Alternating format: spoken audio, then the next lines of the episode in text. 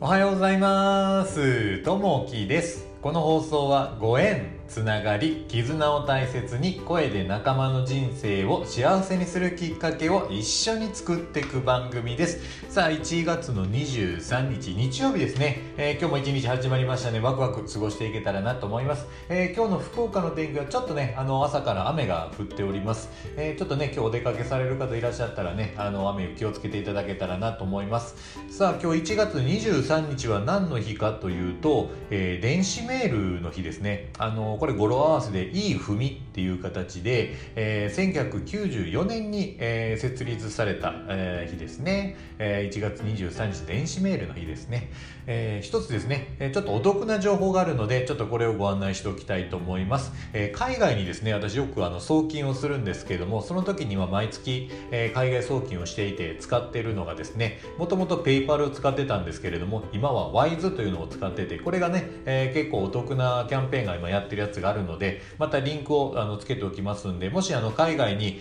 えー、お金をちょっと送ったりとか、えー、寄付をされたりとかですね、えー、支払いでやり取りされるっていう時にはこの WISE っていうのは結構手数料がねやっぱり安いので1万円でも数百円程度の、あの手数料で済みますんでそれも最近ちょっとやってると早いなというふうに、えー、感じますんでこれも使っていただけたらなというふうに思います。さあ、えー、早速なんですけど今日の本題に入っていきたいと思います。今日のお話はですね、えー、程よい緊張感ですね、えー、緊張とは張り詰めて緩みのない状態を言います。仕事では緊張する場面がたくさんあります。アメリカ心理学会の会長を務めたことのあるロバート・ヤーキーズ博士らは1908年に緊張しないより適度に緊張状態にある方が高いパフォーマンスを発揮できるというヤーキーズ・ドットソンの法則を発表しました。では仕事のパフォーマンスを高める適度な緊張感を保つには何が必要でしょうか？方法の一つに具体的な締め切りを決めることがあります。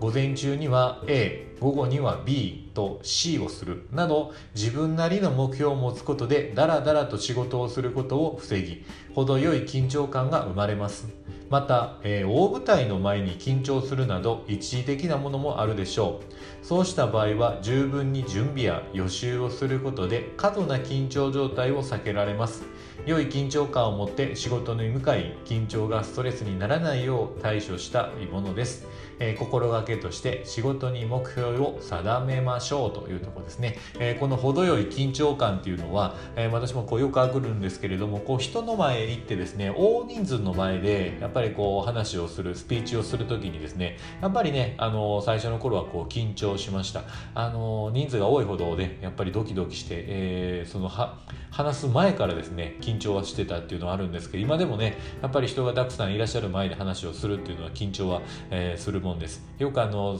手のひらに「人」って書いてそれをパクッとこう飲んだりしてですね、えー、緊張をこうほどいたりとかしてたんですけどもやっぱりね、えー、多少のこう緊張感っていうのはあのいいかなというふうに感じます、えそういった時にねあのいろんなこうやり方があると思うんですがあまりね、え肩を張らないようにですね、えまあ、リラックスした形でやっていただくのが一番いいんですけどやっぱりね、え目の前に一番話しやすい方を想像して目の前にいるということでですね、え話をすると。そうすると意外とですねその方がいるということで目を見て前の方を見てですね、え話をすると、えその人に対して話してるんだなということでリラックスして話ができるかなというのは経験上あったりしますね。いろんなね方法があると思いますんで時と場合によっていろんな形があると思います。1対1で話す時にやっぱ緊張するとか大人数でやっぱり話す時に緊張するとかいろいろねやっぱりあるかと思います。ただあのー、何回かこう場をこなすことによってだんだんそのリラックスっていうのは慣れてきたりとか、え、するので、えー、最近はねこうこう100回ぐらい連続で100日連続ぐらいですね、えー、人の前でこう話すようなことをしてたんですけどそれが終わった後にはやっぱりね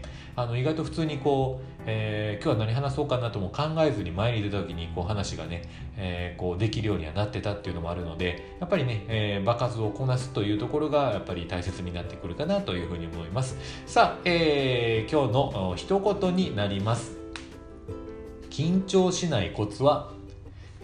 コツなんかない緊張できることをやらせてもらっていることを幸せだと思うことなんだよと。えー、タモリさんの言葉ですね。やっぱりねこう緊張の場面に行けるということはやっぱりそういう大人数であったりとかやっぱりそういう場緊張できる場に行けるということ自体がね、えー、恵まれていてやっぱりそういうのを、ね、あの感謝して、えー、幸せだなというふうに受け止めると逆にね、えー、ありがたい気持ちでこう取り組めるのじゃないかなというふうに思います。さあ、えー、今日も一日始まりました。あのゆっくりねお休みしていただく方は休んでいただいてお仕事の方もいらっしゃると思いますんで気をつけてね、えー、外出していただけたらなと思います。さあ、えー、今日も一日始まります。今日も、えー、いい一日になりますように。じゃあねまたね。バイバイ。